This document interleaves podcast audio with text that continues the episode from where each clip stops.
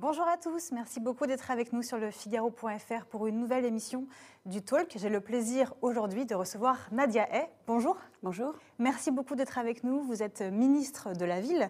On va parler dans un instant, puisque vous portez de nombreux sujets euh, concernant euh, ce dossier de la politique de la ville, mais aussi de l'égalité des chances. Pour commencer, quelques questions euh, d'actualité. D'abord, la, la défenseur des droits, Claire Hédon, avait proposé vendredi de mettre fin au contrôle d'identité dans certaines zones. Quel regard vous portez sur cette annonce qu'elle a nuancé ce matin Et est-ce que vous estimez qu'en France, il y a des contrôles discriminatoires? Alors moi, je suis déjà, je me satisfais qu'elle ait nuancé cette annonce parce que je ne suis euh, pas favorable à, une mesure qui consiste à créer euh, en quelque sorte des zones de non-droit, parce que c'est ça dont il s'agit. Euh, aujourd'hui, tout le monde doit être en, capacité, enfin, dans, la possibilité de se faire contrôler. et dans ces quartiers qui visaient justement cette annonce, on s'attend à ce qu'il y ait de la sécurité. Ça passe aussi par des contrôles d'identité. la question ensuite des discriminations lors des contrôles ou parfois même des contrôles qui peuvent être aussi euh, musclés, euh, mm. voire euh, même violents pour certains, oui, là aussi, on doit y travailler, apporter aussi des réponses très claires. Mais je crois qu'il s'agit aussi d'une. de contrôle d'identité? Ça peut être une solution comme d'autres. Moi, je pense qu'il ne faut rien exclure à ce stade. Il y a une expérimentation qui est en ce moment en cours sur les récipicés. Il y a aussi un Beauvau de la sécurité qui a été ouvert il y a quelques jours par le Premier ministre et, le ministre de l'Intérieur. Donc euh, il y a des choses effectivement qui sont sur la table, des discussions, des propositions qui vont émaner euh, de cette expérimentation des contrôles euh, des récipicés, mais également du Beauvau de la sécurité. C'est quoi le but? Est-ce que c'est d'améliorer le lien, la confiance entre les habitants et la police? Je pense notamment à cette agression qui a eu lieu à Poissy samedi. Vous connaissez bien cet endroit, vous êtes élu des Yvelines. Qu'est-ce que ça vous inspire? Comment est-ce qu'on met fin à ces violences contre les forces de l'ordre Alors non seulement effectivement je, viens des Yvelines, mais j'étais à Poissy il y a quelques jours euh, avec le maire euh, de Poissy pour les cités éducatives. Mmh. Donc euh, je condamne évidemment fermement toutes les attaques vis-à-vis des forces de l'ordre et je suis en total soutien des forces de l'ordre et particulièrement ceux des Yvelines avec qui j'ai beaucoup travaillé quand j'étais parlementaire et je continue de travailler aujourd'hui c'est intolérable et ça ne doit plus euh, continuer. Et donc, nous agissons euh, à travers deux leviers. D'abord, le renforcement euh, des forces de l'ordre sur le terrain et des équipements aussi pour qu'ils soient mieux outillés, mieux armés à lutter contre ces violences urbaines. et également à actionner tous les leviers pour éviter, pour prévenir ces actes de délinquance. Donc je pense que là, effectivement, il faut avoir une action déterminée, sans trembler, sur les deux leviers, l'aspect sécuritaire et préventif, l'aspect également de, donner autre, d'autres perspectives d'avenir pour ces jeunes que celle de la violence. À Trappes, cette fois, vous connaissez bien, c'est votre ville natale, là où vous êtes euh, élu. Il y a une polémique depuis quelques jours qui oppose à la fois un professeur de philosophie, Monsieur le maire, et le maire de la ville, Ali Rabet, qui fait partie du, parti Génération, euh, sur fond euh, d'accusations de, séparatisme, de dérives islamistes dans cette commune. qui a raison dans cette affaire? Est-ce que c'est le professeur de philosophie qui met en lumière certaines dérives, ou est-ce que c'est Ali Rabet qui défend sa ville et les initiatives qu'il a pu mettre en place justement pour euh, pour, redonner un peu de perspective à ses habitants les, deux ont raison en réalité. Euh, et d'abord, euh, je profite de, ce moment pour, là aussi, affirmer tout mon soutien, que ce soit pour le professeur de philosophie ou pour le maire de Trappes, qui tous les deux, aujourd'hui, sont victimes de menaces qui sont intolérables et qui sont sous protection, et c'est très bien ainsi. La République doit protéger et les élus et le corps enseignant, comme tout autre citoyen de notre pays. Les deux ont raison, parce que je crois que, par contre, il ne faut ni tomber sur la diabolisation de ce qui se passe, ni tomber sur l'angélisme en disant circuler, il n'y a rien à voir. Il y a des phénomènes de séparatistes, il y a des intégristes à trappe, évidemment que oui, mais résumer cette ville euh, à, cela, c'est tomber euh, dans des travers qui peuvent être dangereux, grave et surtout stigmatisant pour nos habitants. Aujourd'hui, moi, j'ai vraiment une pensée d'abord et avant tout pour ces étudiants du lycée de la Plaine de Naufle. J'ai eu mon bac euh, à la Plaine de Naufle, donc je connais parfaitement euh, ce territoire. J'ai une, pensée pour les habitants qui, encore une fois, se sentent entre euh, le marteau et l'enclume, et ça, ce n'est plus tolérable. Aujourd'hui, ils sont les premières victimes de ces séparatistes. Ils sont aujourd'hui maintenant les premières victimes de ces critiques. À un moment donné, il faut dire stop. Et donc, avant tout, effectivement, une action déterminée pour protéger les habitants et pour leur offrir un avenir meilleur. Et c'est sur quoi nous travaillons maintenant depuis plusieurs années. Vous espérez justement que, cette loi euh, euh, confortant les principes républicains, dite euh, pour lutter contre le séparatisme, qui sera votée cet après-midi dans l'hémicycle, mette fin à certaines dérives, y compris chez vous à Trappes? Il y a effectivement dans notre droit existant des angles morts. Et il faut, je crois, refixer un cadre dans lequel les activités du culte et d'association puissent s'exercer librement. Et, pour pouvoir le faire, il faut refixer effectivement un cadre. Et, le cadre, c'est celui de la République. Et donc, c'est conforter évidemment nos principes qui font la République. Et donc, oui, ça s'appliquera à Trappes, mais comme ailleurs, comme sur tout le territoire national. Il, je pense que le danger aussi, c'est de réduire la question du séparatisme dans des villes comme Trappes ou dans les quartiers politiques de la ville. La vérité, c'est qu'il gangrène notre société. Et il faut s'y atteler, il faut s'y attaquer. Et c'est ce que nous faisons. de ghettoisation, vous le savez. Évidemment. D'ailleurs, le président de la République l'a dénoncé euh, il y a plusieurs mois de cela au discours des Mureaux. Euh, et, bien évidemment, et nous nous y attelons euh, sur la question justement comment on lutte contre la ghettoisation? Eh bien, justement, ne reproduit pas les erreurs du passé. C'est-à-dire que face à l'urgence de la construction, il ne faut pas recréer des logements très sociaux là où il y en a déjà, et donc cumuler de la pauvreté. Et cela, nous avons annoncé une mesure très forte par le Premier ministre dans le cadre du comité interministériel des villes qui s'est tenu le 29 janvier, où nous avons fixé un plafond de construction de logements très sociaux dans des endroits qui ont concentré déjà trop. Et est-ce qu'à l'inverse, il faut sanctionner les communes qui ne jouent pas le jeu? Évidemment, et pour ça, il y a la loi SRU. Donc, il y a toute, une réflexion qui s'est ouverte autour de cette loi SRU. Mais je crois qu'il faut encore une fois réaffirmer. Euh, l'objectif de cette loi, c'est euh, que chaque commune tienne sa promesse de solidarité. Parce que c'est bien ça dont il s'agit.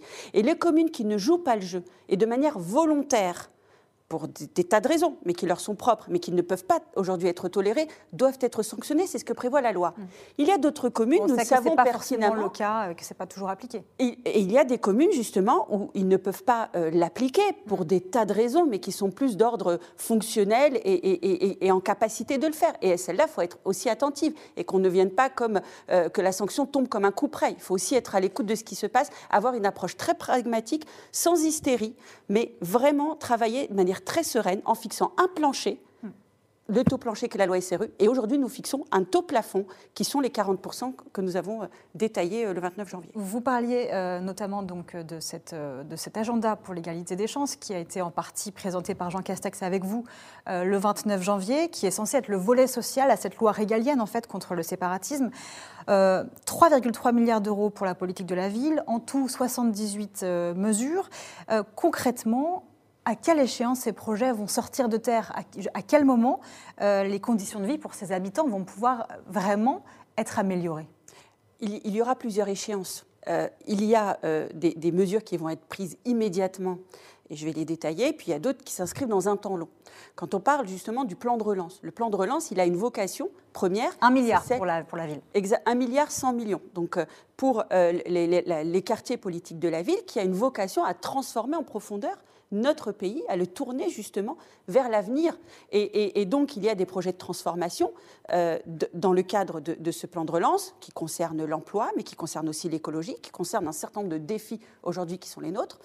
Il y a aussi euh, tout ce qu'on va prendre comme décision immédiate. Je prends un exemple. Nous avons abordé la question de la sécurité. Et tout à l'heure, les événements qui se sont déroulés à Poissy. La réalité des faits, quelle est-elle? Eh bien, c'est qu'aujourd'hui, il y a un sentiment d'insécurité et une insécurité dans certains de nos quartiers. Donc, nous avons décidé de renforcer les moyens de police euh, sur le terrain et de gendarmerie. Ça, c'est immédiat. Déployant les quartiers de reconquête républicaine, c'est immédiat. Mm. D'ailleurs, Trappes est en quartier de reconquête républicaine depuis deux ans maintenant. 15 forces de police supplémentaires à Trappes. Mais nous déployons les quartiers de reconquête républicaine. Dans sept nouveaux quartiers, on va monter le nombre à 62 quartiers de reconquête républicaine. On met des forces de police. C'est 1200 forces de police supplémentaires sur le terrain. Exactement. Et des moyens. Et à côté de cela, nous mettons en place de la prévention.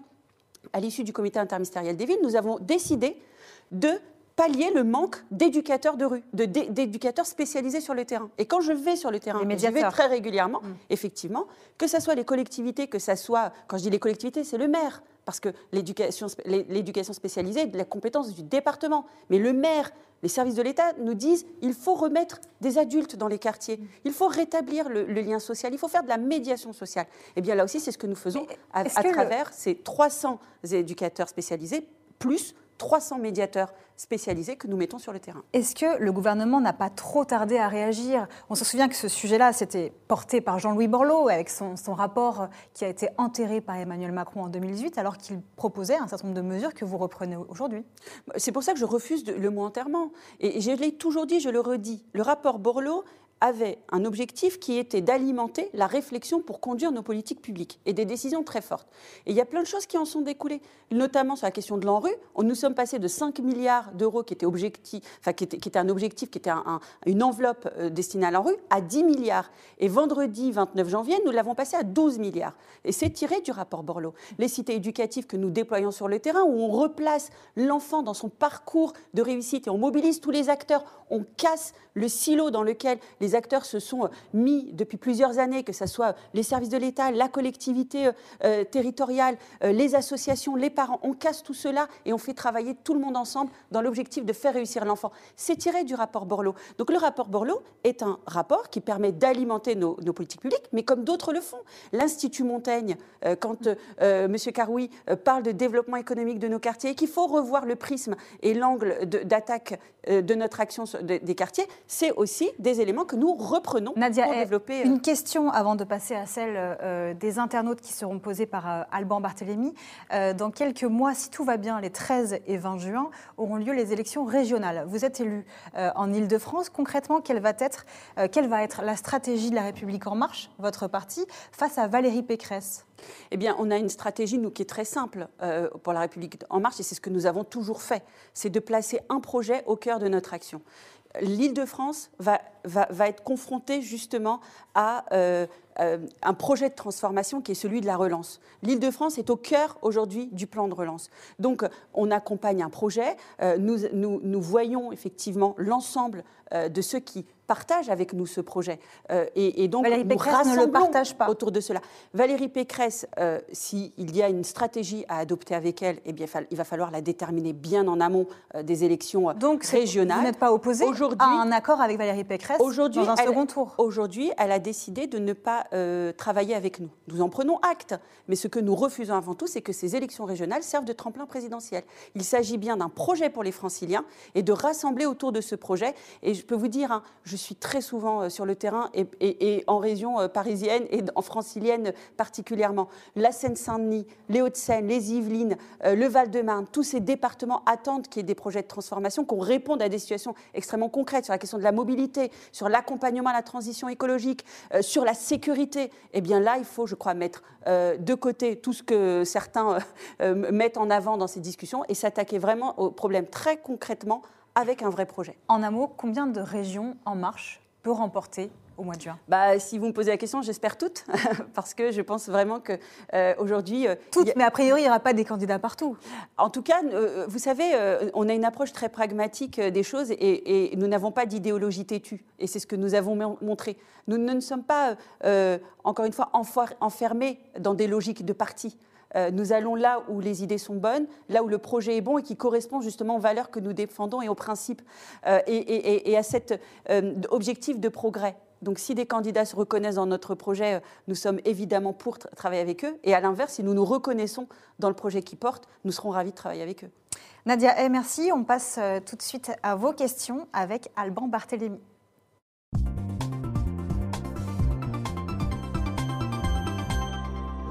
Bonjour Alban. Bonjour Mathilde et bonjour Madame la Ministre. Je commence avec la question de Michel sur le Figaro.fr à propos de la rénovation urbaine. Voilà des années que l'on dépense de l'argent pour la rénovation des quartiers prioritaires. J'ai l'impression, nous dit-il, que tout ceci n'a jusqu'ici servi à rien. Qu'est-ce que vous pouvez lui répondre? J'invite Michel à venir avec moi sur le terrain. Parce que quand je vais au quartier des Mirailles et que je vois que la zone a complètement été euh, aérée et qu'il y a des projets de démolition euh, d'immeubles pour transformer la vie du quartier, bah, il verra que c'est du concret, c'est pas de la théorie. Nous avons parlé de TRAP tout à l'heure, 350 millions euh, déversés par l'agence de la rénovation urbaine à TRAP. Qu'est-ce que ça a donné? Ça a donné un quartier qui s'appelle la zone Aérostat et qui a fait diminuer le taux de logements sociaux à trappe. Nous sommes passés de 78% à 57% de taux de logements sociaux à trappe. C'est ça les projets de, rénovation urbaine. Quand on va au quartier des Chênes Pointues euh, à Clichy-sous-Bois et qu'on voit la détresse dans laquelle se trouvent nos concitoyens, parce qu'il n'y a plus d'ascenseurs, parce qu'il n'y a même plus de portes pour les ascenseurs, euh, il n'y a plus de, cage d'escalier correcte, il n'y a plus de... Euh, il y a une dégradation aujourd'hui de certains de nos quartiers sur lesquels il faut apporter des réponses. Et la réponse, c'est la rénovation urbaine. Mais à elle seule, elle ne saurait répondre à la question des quartiers parce que c'est un, levier, un des leviers sur lesquels il faut agir pour transformer durablement nos quartiers. Mais en tout cas, j'invite vraiment nos concitoyens à aller voir euh, les zones justement qui ont été revues, des quartiers tout entiers qui ont été repensés à travers la rénovation urbaine et le résultat euh, que, ça donne depuis euh, maintenant 15 ans que, les premiers projets ont commencé à voir le jour. Alors, autre question, celle de Maria, toujours sur le Figaro.fr. Elle vous demande quel est exactement l'objectif des cités éducatives souhaitées par le gouvernement. L'investissement dans l'éducation ne concerne-t-il pas l'ensemble du pays et pas uniquement certaines zones, dit-elle? Et puis, je rebondis également sur la question de Corinne sur Facebook, qui nous dit les jeunes des campagnes sont toujours les oubliés du gouvernement. Alors, vraiment, je, crois que Joël Giraud et Jacqueline Gouraud ne seront pas forcément d'accord avec euh, l'affirmation qui a été donnée, et moi non plus. Euh, je dis toujours que les territoires fragiles ne sauraient se limiter au quartier politique de la ville. Il y a des zones rurales qui sont aujourd'hui fragiles et sur lesquelles, effectivement, il faut avoir une action forte et déterminée. Et je crois que c'est tout l'objet de l'agenda rural que décline mon collègue Joël Giraud sur le territoire avec Jacqueline Gouraud. Mais la réalité, c'est qu'aujourd'hui, on doit avoir une action aussi euh, qui soit forte, concentrée, concertée aussi avec les collectivités locales dans des territoires qui euh, qui, ont observé ces dernières années, ces dernières décennies, un recul aussi de la République. Moi, quand je vois, je, prends souvent l'exemple de Trappes, parce que c'est ma ville et qui m'a vu naître et qui m'a vu grandir. Quand je vois que la trésorerie principale de Trappes, qui était au cœur du quartier, a déménagé dans la ville d'à côté, quand la CAF, qui était en zone d'activité de Trappes, déménage dans la ville d'à côté, quand vous voyez tous ces services publics reculer, bah, c'est la République qui recule. Donc là, on revient en force, on a une action effectivement concertée et, déterminée et concentrée sur des territoires parce que la situation l'exige. C'est une réalité. On parlait de la rénovation urbaine, parlons de l'éducation. Et les cités éducatives, c'est donner finalement la même chance à tous les jeunes de réussir. C'est pas déjà le but de l'éducation nationale? C'est le but de l'éducation nationale. C'est pour ça que les cités éducatives sont un projet qui est porté avec l'éducation nationale par le ministère de la Ville. Mais l'école ne suffit pas. Mais l'école ne suffit pas. Il faut aujourd'hui, je le disais tout à l'heure, casser les silos. Aujourd'hui, on a été trop habitués. Et d'ailleurs, quand je vais aujourd'hui dans les collèges ou dans des lycées ou même dans des écoles élémentaires, nous dit, les, les personnels de l'éducation nationale nous dit, ça fait du bien. Ça fait du bien de pouvoir discuter avec les associations. Ça fait du bien d'avoir des réunions avec le maire de la ville. Ça fait du bien de voir que le département ou la région commence à s'intéresser non pas euh, aux biens immobiliers, mais vraiment à ce que l'on fait et la façon dont on peut accompagner les jeunes jusqu'à la réussite. Il faut euh, savoir que les cités éducatives, elles répondent à deux objectifs, enfin, un, objectif déjà prioritaire, c'est que chaque jeune trouve une solution adaptée à sa situation dans l'insertion professionnelle. Et entre-temps, il faut accompagner tous ceux qui ont droit et qui veulent et qui ont la possibilité d'avoir un parcours d'excellence, et puis en même temps raccrocher tous ceux qui sont dans le décrochage scolaire et éviter justement qu'ils se retrouvent dans une situation euh, à se retrouver dans la rue ou récupérés par différents trafiquants. Et donc les remettre là aussi dans un parcours qui leur permet d'avoir une solution adaptée à l'insertion professionnelle. Donc les cités éducatives, c'est vraiment casser le silo faire en sorte que tout le monde travaille. C'est un investissement massif de l'État. C'est le deuxième budget dans mon ministère pour accompagner justement les collectivités euh, locales, les services de l'État, l'éducation nationale, le milieu associatif, les familles à s'intéresser et agir ensemble pour euh, le parcours de l'enfant. Vous vous êtes engagé auprès d'Emmanuel Macron euh, en 2017, je crois, sur justement ces questions d'éducation, d'égalité femmes-hommes. Est-ce que vous êtes ici au gouvernement pour muscler cette jambe gauche? On sait qu'aujourd'hui, dans la majorité, dans l'exécutif, certains considèrent que le compte n'y est pas sur la politique sociale. En tout cas, je, ne sais pas si je suis la jambe gauche. Je, me reconnais parfaitement au projet que porte le président de la République. Il a toujours eu euh, cette vision, euh, c'est-à-dire de dire euh, il faut libérer les énergies dans les entreprises pour qu'on puisse créer de la richesse, créer de l'emploi. Il a toujours eu cet aspect régalien, sécuritaire pour notre pays, pour que justement tous nos concitoyens puissent vivre sereinement et en sécurité. Et à côté de ça, toute cette protection sociale que nous sommes en train de, porter. Et, elle ne date pas d'aujourd'hui. nous avons commencé notre quinquennat à augmenter les minima sociaux. Est-ce que Aujourd'hui, euh, certains, et notamment euh, nos adversaires politiques, euh, le disent. Non, parce que nous avons été les premiers à augmenter de 100 euros les minima sociaux. Et à côté de ça, aujourd'hui, effectivement, il y a une action ferme et déterminée en matière d'égalité des chances, de lutte contre les discriminations, parce que le compte n'y est pas. Parce que la promesse républicaine, aujourd'hui, elle n'est pas tenue. Et il y a ce sentiment de nos concitoyens qui se sentent un peu trahis de cela. Donc il faut faire plus.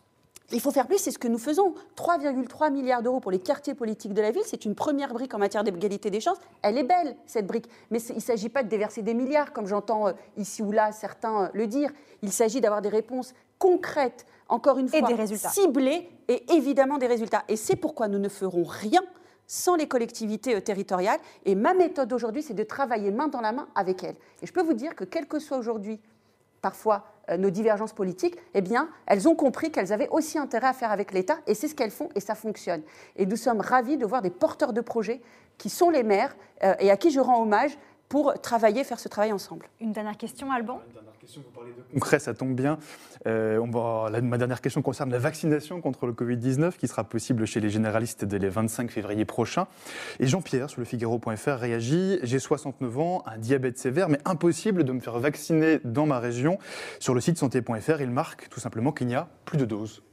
Eh bien là, euh, encore une fois, je, ce que je veux dire à Jean-Pierre, c'est qu'on s'y attaque euh, cette question de vaccination, c'est la priorité euh, de notre gouvernement, du ministre de la Santé. Euh, parce que justement, il y a ce devoir de protection que nous avons vis-à-vis de nos concitoyens. Nous gérons la situation comme d'autres pays européens le font. la situation que l'on connaît aujourd'hui en France, elle n'est pas réduite à la question française, elle est mondiale. Et en tout cas, dans la gestion de la crise sanitaire et de la vaccination, la France saura là aussi être efficace euh, et apporter des réponses très vite. On a euh, parfois euh, eu affaire à certaines remarques, parfois critiques de la part de nos adversaires politiques. La réalité des faits. C'est des élus de terrain aussi. Hein, ce sont des élus de terrain, mais je ne parle pas remarquent des retards de je livraison, mais je qui n'ont pas forcément accès aux informations. Ce n'est pas que sur une question vraiment là pour le coup de la vaccination, c'est une question globale de gestion de crise où on, essuie des, critiques et des remarques. Mais avec le recul et quand on voit le regard que portent les, pays euh, sur la France, eh bien, je crois que nous gérons euh, la crise avec responsabilité, euh, avec une certaine efficacité. la vaccination, c'est un sujet de nos préoccupations. Et en tout cas, nous nous attelons à ce que l'ensemble de nos, concitoyens qui doivent être protégés le seront. Merci beaucoup, Nadia Hay. Merci, Alban. passez une bonne journée sur le Figaro.fr. À demain pour une nouvelle émission du Talk.